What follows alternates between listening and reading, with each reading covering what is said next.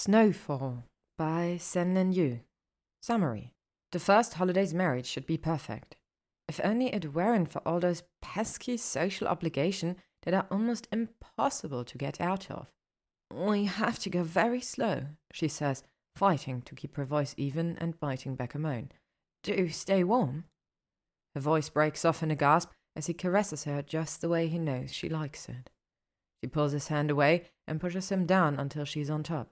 You can't just grope me indiscriminately, she says with a mock severity. I have to show you how it's done. There's a specific technique to all this. He narrows his silver eyes as he stares up at her, pale skin and hair gilded with firelight. Yes, this appears to be extremely scientific.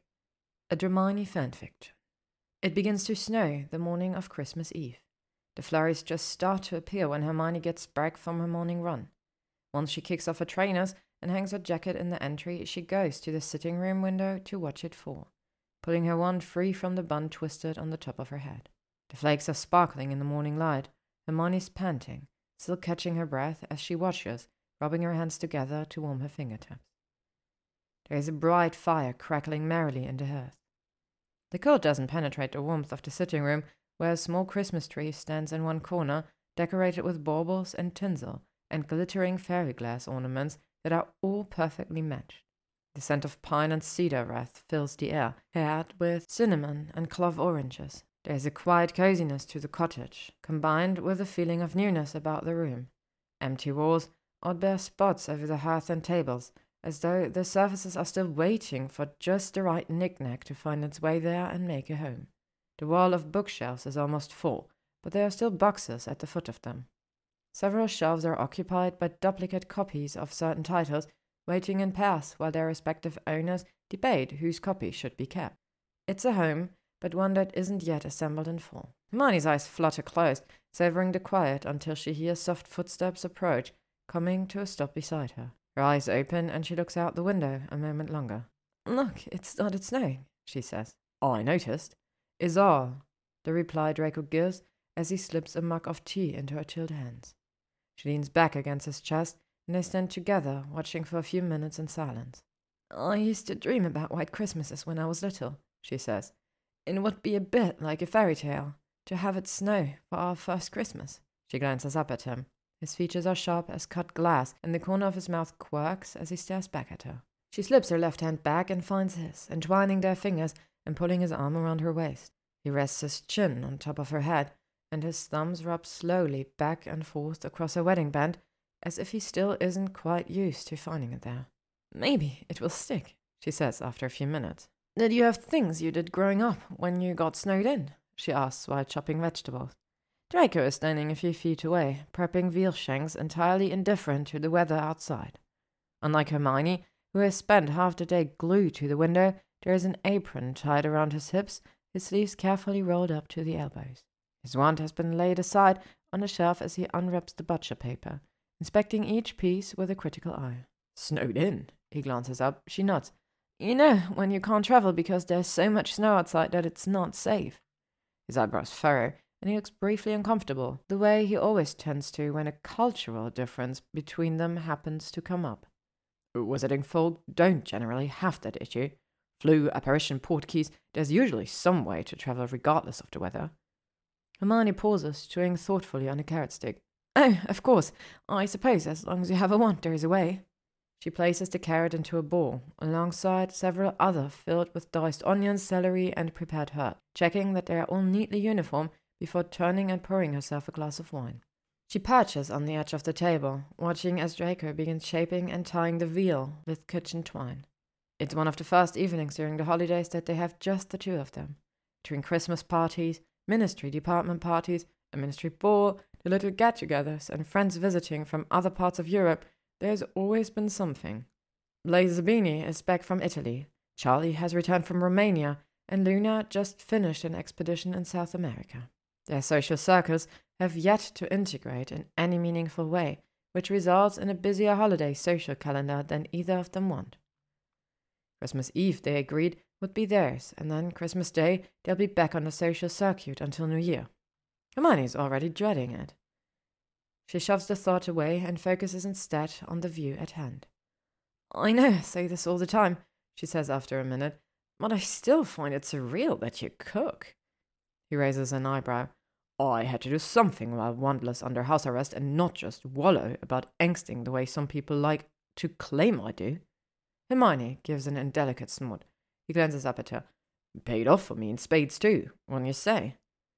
A smile plays on her lips as she cradles her glass. Did it? Yes. A certain know it all, unspeakable, was rather impressed by the revelation that the hands she was so frequently caught staring at were capable of more than brewing potions for her. That's not. She chokes and blushes. It was my materials in my lab. I had to make sure you were preparing things properly. Of course you were being responsible as the diligent researcher that you are, he says with a mock salute. You simply watched closely in order to steal my brewing secrets. I wasn't stealing them, she says, scowling. The reason you were allowed there was to demonstrate your methodology for stabilizing Wolfsbane potion.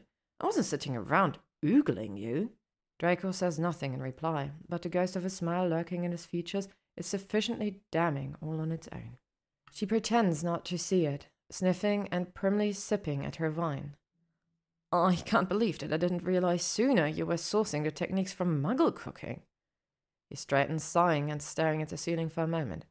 I can't believe I wasted over a year attempting to charm you with my personality and potion craft, and it turned out that all I'd needed to do was say, The reason I know this is because I cook. Let me make you dinner sometime. Hermione flushes with a frown and gulps a mouthful of wine. You're making it sound like you said, I can cook your dinner, and I immediately proceeded to throw my knickers at you. She finally says in a severe voice. I'd never. Draco hid a grin. As I recall, it took me three meals. Four. It wasn't until the fourth, she says, endeavoring to hide her blush behind her wineglass. His left eyebrow quirks up, his eyes sly as a fox. I don't remember eating that meal until the next morning. Does it count? Wasn't it?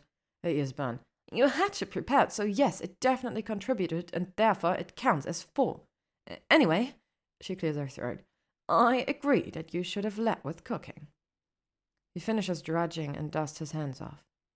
Well, as much as I would have gladly skipped a year of unrequited pinning while I was killing myself in the lab in the hopes of impressing you, it was probably necessary. After all, if I'd invited you to dinner at my flat too early, you might have assumed I was trying to get you out of the ministry in order to murder you. Hermione's cheerful mood vanishes abruptly and she shifts. Don't say that. I never thought that. Ron should never have made that joke. Draco scoffs under his breath before catching himself and shrugging. It's fine. Weasley and I are civil now, remember? We played darts for an entire hour just yesterday. His voice is light, but she recognize the lurking expression in his eyes.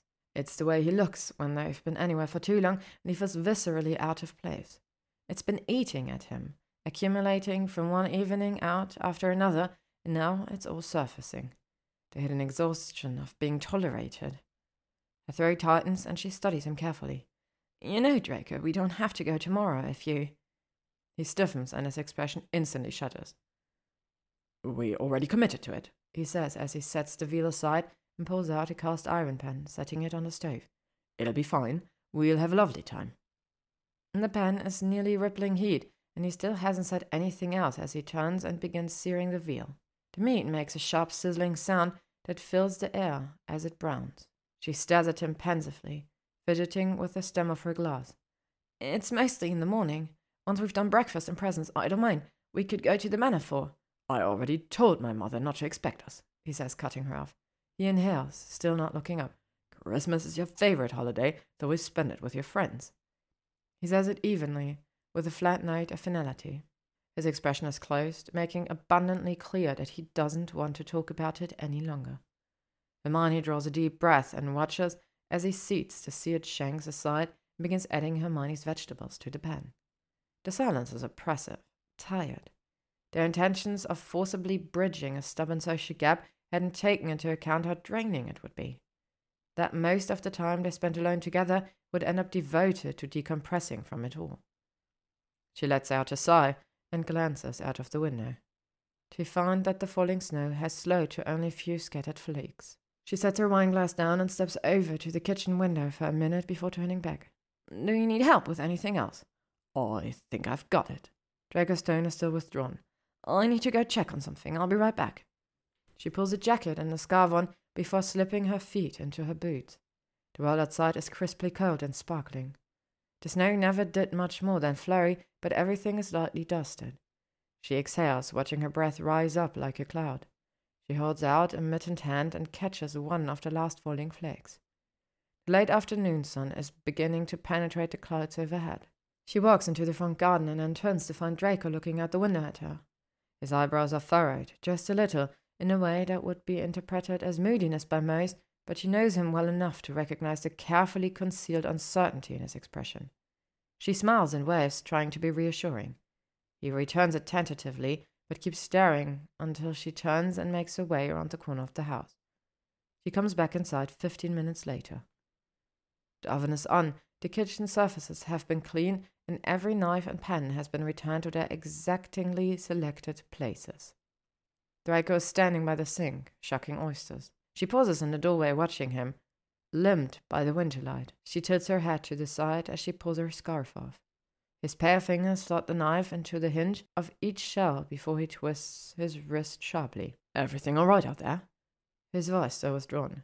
Yes, I just wanted to check something, she says as she steps up beside him. And as he stops and leans down, she's too short to kiss his cheek, so she presses what's become a customary kiss against his shoulder. It's one of those little things that developed along with their relationship. When he's moody and withdrawn, it brings him back to her. It's become her way of reminding him that she isn't going anywhere. The first time, it had been impulsive, trying to jostle him out of his thoughts, and when it worked, she did it again the next time. Now it's a habit. One of those things that say everything without saying anything. Draco's hand paused mid motion. He turns and drops a kiss right on the top of her head. Ritual complete. You have snowflakes in your hair, he says. It's an incidental, offhanded observation, but the cadence of his voice is the point. That stressed, closed off tension has faded away, and he's come back to her from whatever worry his mind had taken him. She meets his eyes as she reaches up to brush them free. It started snowing again while I was outside, so maybe we'll, will get that white Christmas I want. She hops onto the edge of the table and resumes watching him. The way that he cooks and the way that he brews potions is identical, and she knows this because of all the time she spent watching him the meticulous attention to detail, the contemplative precision. She had loved watching him in the lab, but the intimacy of cooking is unique. No one else cares for muggle prepared cuisine. The effort of the process is seen as excessive. Hand preparations is for patients. Why take the time when a household charm can do it for you? Because of that, cooking something Draco does only for her. After a few minutes, he sets his knife down and looks piercingly at her. Do you intend to bite your lip like that the entire time that I work? Hermione's teeth instantly release her lower lip as she looks up guiltily from the tendons she was admiring in his forearms. I'm enjoying the view. She waves her hand imperiously. Keep going. He glances down, squeezing a wedge of lemon over the oyster in his hand before he steps towards her. Her breath catches in her throat, and she squirms as he stops in front of her, close enough that his trousers brush against her knees. He stares down at her through hooded eyes, gaze fastened on her lips. Open your mouth, he says after a moment. She inhales as her lips part slowly. He rests a shell against her lower lip. Inhale, chew twice, swallow, he says, as if this isn't a hundredth oyster he's hand fed her. Despite that, she still blushes as he tilts the shell up. The cold, slippery oysters slide into her mouth, briny and sharpened by the lemon juice. He stares intently down at her while she chews, and then swallows slowly. Good, he says, cocking his head to the side. Her face is burning as she nods. Very fresh. His jaw twitches and he stares at her with a mattered expression of aggravation as his shoulders slump petulantly. Fresh? That's all you have to say about them. You still can't admit you like them? I. She starts and then lowers her eyes, trying to look demure, as if this isn't the hundredth argument they've had about oysters. Do you not entirely hate them any more? He's beginning to suck. How can you not like oysters? She struggles not to laugh as he stands glowering. This is the Draco that she knows, not the withdrawn one who vanishes defensively into himself. I'm sorry. I know this is important to you, but you are not going to make me like oysters. They're too cold and slippery. I can't get over the texture, and the taste is just sort of. She gestures ambiguously in mid air as she glances out the window. It's beginning to snow again, large feather like flakes whirling down from a darkening sky. Draco sighs and sets the shell aside. You don't have to eat them. You're the one who said to buy oysters. If I'd known you'd still didn't like them, I wouldn't. She straightens. I don't dislike them any more, she says quickly. And more importantly, I don't object to the way you feed them to me while trying to convince me to like them. She looks up at him through her lashes. That's why I said we should buy them. I could easily be prevailed upon to eat several more, at the very least. Draco pauses, and his eyes glint a split second before his hands find her knees, fingers pressing them together, even as his body seems to loom in closer. Her breath catches in her throat, and her heart rate shoots up. Could you? He has the ability to do the most inappropriate things to her with his voice. A quick flush of warmth runs down her spine as she gives a little nod. You realize, he says in a relentless tone, there are other things I can feed you that I'm happy to feed you. She does, but she adores how earnest he is about the alleged attributes of raw oysters. I know, she whispers. His head dips closer, and her mouth curves into a smile as their lips meet. His long fingers slide up her legs, parting them, pulling her towards the edge of the table until his thigh is nearly pressed against her center. He kisses her and then slowly draws back just enough to see her. Their noses barely touch as they look at one another. His hand comes up to cradle her cheek. Wife, he says, his voice reverent. My wife. A shiver runs through her. My husband, she says in return. He exhales, fingers tightening against her jaw and along her thigh as his head dips and their foreheads meet. Fuck, he says. I don't think I'll ever get used to hearing you call me that. There is a bleeding warmth spreading through Hermione that isn't because of the radiating heat from the oven or the crackling fire in the next room. She catches her heel around his leg, pulling him a little nearer. Maybe someday, but I hope it's not for a long time. He gives a low laugh that vibrates through her. You know?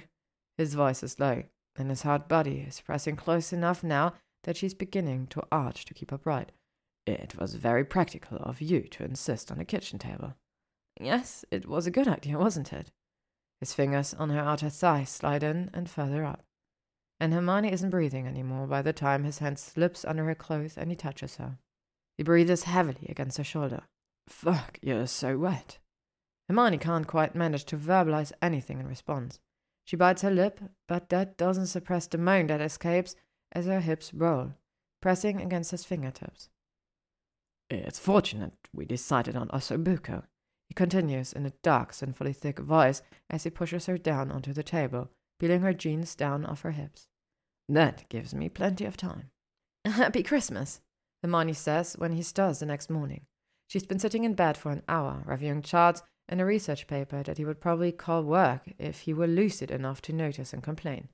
He's not a morning person. In fact, he'd probably become entirely nocturnal if she let him. He inhales and mumbles something that sounds very distantly related to good morning, and slings an arm over his eyes, lying unmoving for several more minutes. Then he gives a long, slow sigh. What time are they expecting us? he says, voice thick with sleep. Hermione drops the scroll onto the bedside table and turns to him. We're snowed in. There's a long pause, and he pulls his arm away from his face to stare at her through blurry eyes. We're what? Snowed in she says again, as matter of factly as possible. There was a blizzard last night. He looks so blankly confused, she can almost see him trying to recall if there are any definitions for the word blizzard that he isn't recalling. She points towards the window, and Draco lifts his head enough to look out at the blanketed countryside. Long icicles hanging from the eaves, and the snowdrifts nearly obscuring the garden fence. See, we won't be able to go anywhere for Christmas, she gives a resigned shrug. We won't.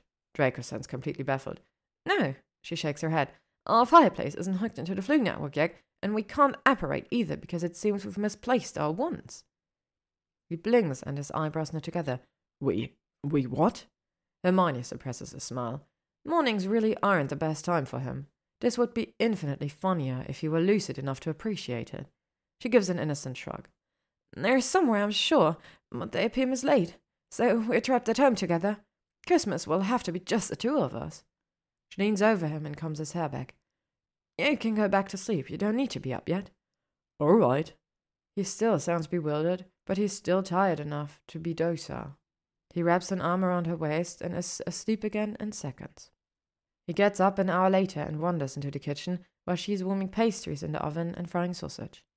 He's pulled his dressing robe on, and his hair is tousled and hanging over his eyes, but he appears coherent now. He pours himself a cup of tea and then stands staring at Hermione while he drinks it.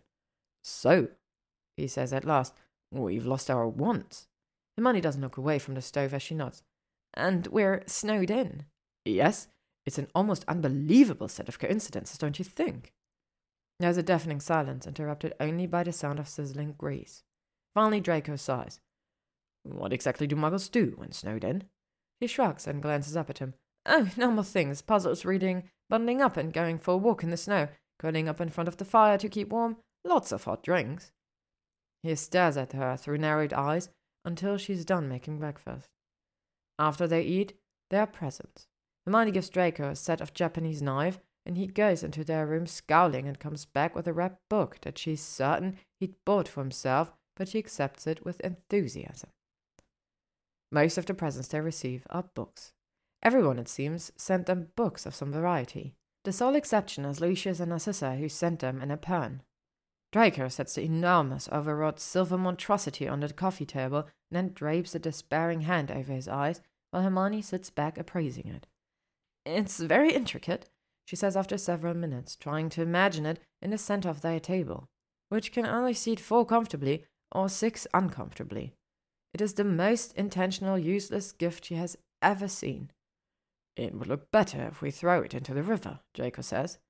They decide not to because there is a chance that someday Draco's parents will visit their quaint little home in order to see if Hermione is educated enough to know what to do with an epergne.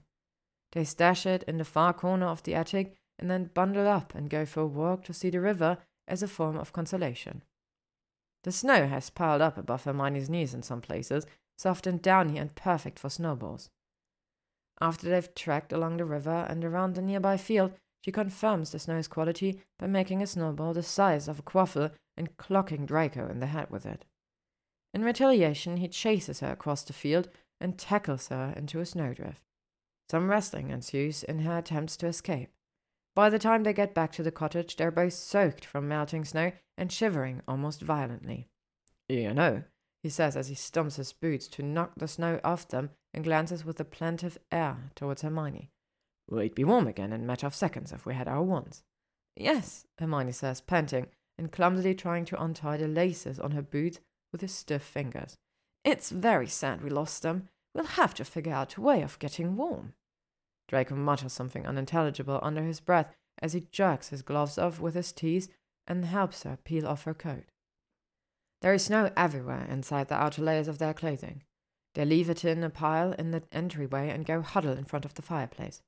See, we don't even need magic, Hermione says, pressing her back firmly against his bare chest in an attempt to absorb more of his body heat as she pulls a large quill tightly around them both. No, his tone is as dry as plain toast. This is almost exactly as convenient as magic. Hermione ignores his sulking and cuddles closer. It's fortunate we have an ever burning flame in our fireplace, or we'd be fucked, he says. Not necessarily, Hermione says, her voice sly. There's a number of ways to stay warm in severe weather without magic. What we're doing right now is actually a method of conserving body heat to prevent hypothermia and frostbite. Really? Draco sounds curious. The corner of his mouth quirks up secretively. I can show you a few other techniques I know about, if you're interested. Her hand slides slowly up his thigh, and she feels his breath catch. Well, I suppose. He's sounding less petulant about the lack of magic now. She shifts so that she is facing him. Well, she draws herself up. The first thing is to do what we're doing get out of the elements, remove wet clothing, and share body heat by staying close together. His eyes are glittering now. About how close together? Very close, I'm afraid. She wriggles under the kilt, shifting nearer until she's on his lap. Straddling him, her legs bracketing his hips, hands on his shoulders, their faces nearly touching. This way, her breathing grows a little shorter. We're sharing our body heat. Warms us both, see? His hand slowly presses against the small of her back, arching her closer. Mm, yes, very practical, I understand completely. he says when her hips shift against his. Then, she wets her lips, inhaling unsteadily, it can be necessary to remove any remaining layers. Skin to skin is warmest, you know, for survival. Draco gives a hum of agreement. Right. He pulls her silk camisole up over her head and then uses his fingers to comb her curls back from her eyes.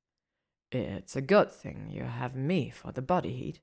What is this thing you were wearing? He tosses it over his shoulder.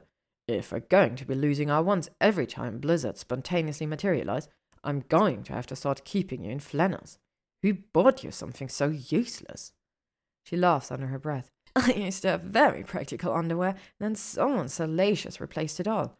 Oh, shush.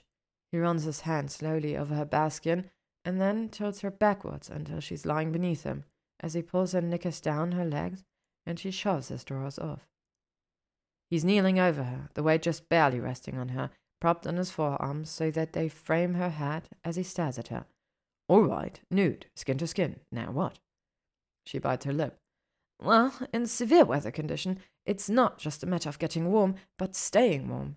It's important to stay awake and keep the heart rate up to maintain our body temperature, for example. Her fingers wander down between them until she finds him already pressed hard against her thigh, and she sees his pulse quicken. She slides her hand down slowly before tugging up. His head drops. He buries his face against her shoulder as he gives a groan, and his hips bear down against her hand, body curling in against hers. Heat floods through her. Warm, right? Her voice is breathy. Yeah, he sounds strained, fingers twisting in her hair as she keeps touching him. A quick tug, a slow stroke, sliding her thumb slowly along the spot. She knows he's most sensitive and feeling his entire body jerk. One of his hands slithers down to squeeze her breast, his thumb circling the nipple so that her breath catches sharply in her throat, and heat flares in her pelvis. We have to go very slowly, she says, fighting to keep her voice even and biting back a moan to stay warm. Her voice breaks off in a gasp as he caresses her just the way he knows she likes it. She pulls his hand away and pushes him down until she's on top. You can't just grope me indiscriminately, she says with mock severity. I have to show you how it's done. There is a specific technique to this. He narrows his silver eyes as he stares up at her, pale skin and hair gilded with firelight. Yes, this all appears to be extremely scientific. Mm hmm, she says, kissing him, body pressed against his, fingers running down his neck. She nips across his collarbone, luxuriating in the weight of his hands on her back. Her shoulders arch up involuntarily as his fingers trail along her spine. Where did you learn this? he asks as she kisses down his torso, nipping at him, running her fingers across his skin, feeling the unevenness of the scars slashed across his chest. Is there someone I need to be jealous of? She snorts. I'm extrapolating significantly. Ah, very good, just verifying. She reaches his hip with her mouth. She slips her body between his legs, running her hand up his thigh while her tongue follows the V of his pelvis, and he gives an incoherent groan, gripping her shoulders as his cock twitches eagerly. She ignores it in favor of touching him everywhere else. Slowly, remember? She says almost in a whisper. Very slow. Finally, she wraps her fingers around him and gives a long lick. He groans and then bites his lip as she keeps going. She can see the tendons in his neck as he tenses, and a guttural gasp escapes him. A shivering warmth, quick as an electric shock, runs through her. She keeps moving slowly, sliding her hand teasingly up and down while she laps lightly across his skin. When his knuckles are twisted into the kilt so tightly that she thinks he may tear it, she finally parts her lips. He stops breathing and doesn't move as she takes a tip into her mouth, his gaze hot enough to burn. His chest jerks and she feels him throb as she runs the tip of her tongue up the length of him. Oh, fuck. His stomach ripples, the muscles start as he goes rigid, his hand closing into a fist, gripping at her hair, and then releasing as he hisses and his head drops back, the sound cutting through air. Head bobs down, tongue circling, anticipation rushing through her veins and across her skin as she loosens her jaw, taking him deeper. Deep as she can before she bobs up, flicking the tip of her tongue against the underside. She inhales, then repeats the motion. He moans, and his hand finds her face, fingertips slipping behind the curve of her jaw, tugging, guiding, not forcing, but desperately pleading as his thumb strokes across her cheek. Yes, just like that. Fuck, that's perfect. You're perfect. She sucks until her cheeks hollow, letting him guide the tempo, pumping her fist around what she can't get her mouth over. He twitches against her tongue as he slides towards the back of her throat. She increases her tempo just slightly, watching him. His eyes are molten and his lips twitch as though he can't quite manage the shape of the words he wants to say. His thumb keeps rubbing in slow circles in the hollow of her cheek, and his breathing grows shorter and shorter. That's it, that's enough. His voice is harsh and rasping as he promptly pulls her off him. I thought we were taking emergency measures to avoid freezing to death. He rolls her under him and pins her in place. Hermione smothers a laugh. What happened to Slogan staying warm? he growls. Hermione stares up at him, panting. I'm pretty warm now, aren't you? He bites his lip as his eyes run down her body. You are trouble, is what you are, he finally says. He closes his eyes and breathes very slow for a minute.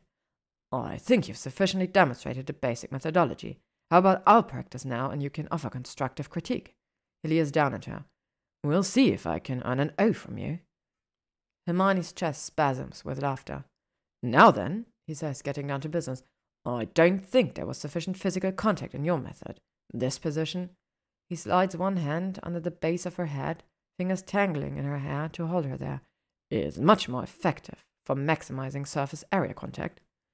As he speaks, he dips his head low so that his breath is hot along her neck, and he kisses slowly along her jaw before nipping at her ear. He shifts up off of her just enough to allow room for a hand to slide down the length of her body.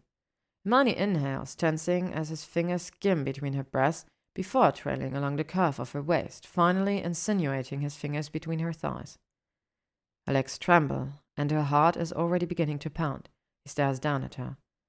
Do you want to know one of my favorite things about you? He says his fingertips just barely stroke across her folds. Her breath catches. He dips his head low again until his mouth is right next to her ear, and it sends a flood of heat through her. I can make you come as many times as I want. A sharp whimper escapes Hermione's throat, and her heart takes off like a jackrabbit. It's much more practical for me to be the one on top to keeping you warm. His fingers tangled in her hair, tightened just enough to arch and bare her throat. Because there is no risk of our means of survival coming to a premature end this way, don't you agree? She makes an incoherent noise in response. Now, he's practically purring in her ear. Let's see how warm I can make you. His fingers slip away from the apex of her legs, trailing over her thighs as he begins kissing down her throat. He teases her very slowly, touching her anywhere but all the places she wants him most. She arches under him, her nipples hardening until they ache in anticipation of the touch he isn't yet giving.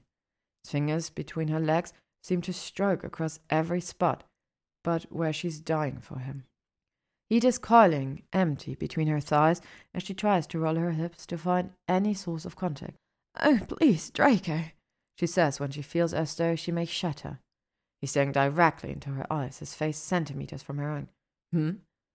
Please, she whispers. What do you want, love? Please touch me. Oh, are you enjoying this? He raises an eyebrow as his thumb brushes so close to where she really wants him that her eyes cross. Oh, I thought you were simply doing what's necessary to survive this terribly unprecedented blizzard. It is unjust how capable of articulating he is during sex, where she can barely form a simple sentence. She swallows thickly. I'm very warm now, please. You seem to think that begging me will get you anything you want, which his lips brush across her collarbone and down over the curve of her breasts until he's almost there. She arches up, pleading wordlessly. It is entirely true. His gorgeous mouth finally closes hot over her breast, his tongue burning sin as it flicks against her nipple. She tangles her fingers in his hair to keep him there and utters a string of curses, the only words she can seem to manage. Her hips roll helplessly in search of friction and he just keeps teasing her until the only word pouring from her lips is, Please, please, please. He lifts his mouth from her breast, leaving her aching as his thumb finally brushes just where she wants him. Her entire body trembles violently. He stares at her, his silver eyes darkened and possessive. I want you to keep looking at me when you come. Can you do that? He strokes her fold. She nods quickly. Good girl. His fingers slide into her core. She tenses, shuddering with pleasure, as his fingers slide into her core, curling and pressing behind her pelvis, and his thumb strokes gently. Her hands are still tangled in his hair, and they shake as she clenches around him with a gasping cry. Just like that. He strokes her more softly. You can make noise. I want to hear you. She certainly hears her. She gives a long, nearly vibrating scream as she climaxes, eyes locked on his as everything shatters into silver. He kisses her slowly as she lies recovering her heart pounding in her chest.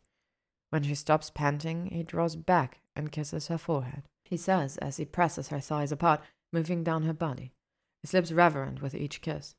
She's certain that planets have formed in less time than he spends gradually teasing her up to the brink of her next orgasm, and the one after that. When he pauses, she's practically boneless, her entire body slick with sweat. Her curls have grown damp and are clinging to her temples. At this point, she's radiating more heat than the fireplace. When he starts on the fourth, she tries to bolt. He pins her down and touches her even more gently and relentlessly until she comes so violently she feels certain she's torn something somewhere. She lies in a puddle under him, muttering threats if he does it again while he kisses across her face. Oh, I think we've nearly recovered from our excursion outside, he says when she stopped gasping, and he shifts until his hips are aligned with hers. She wraps her legs around his waist, canting up for him. Do you think you can manage one more for me, my sweet girl? He asks as he sinks into her core, filling her with a low groan. Oh, God, no, but yes. He always seems to know exactly how much he can take. She nods, clinging to his shoulders, as he pulls one of her legs up over his arm and drives in deep and hard. She gives a ragged moan that he cuts off with his lips, kissing her as his hips meet hers. You are perfect, he says against her mouth, and as he kisses along her jaw. He kisses and caresses her in counterpoint to his tempo until she crescendos again and he groans low in his throat when he feels her come apart when he's inside her.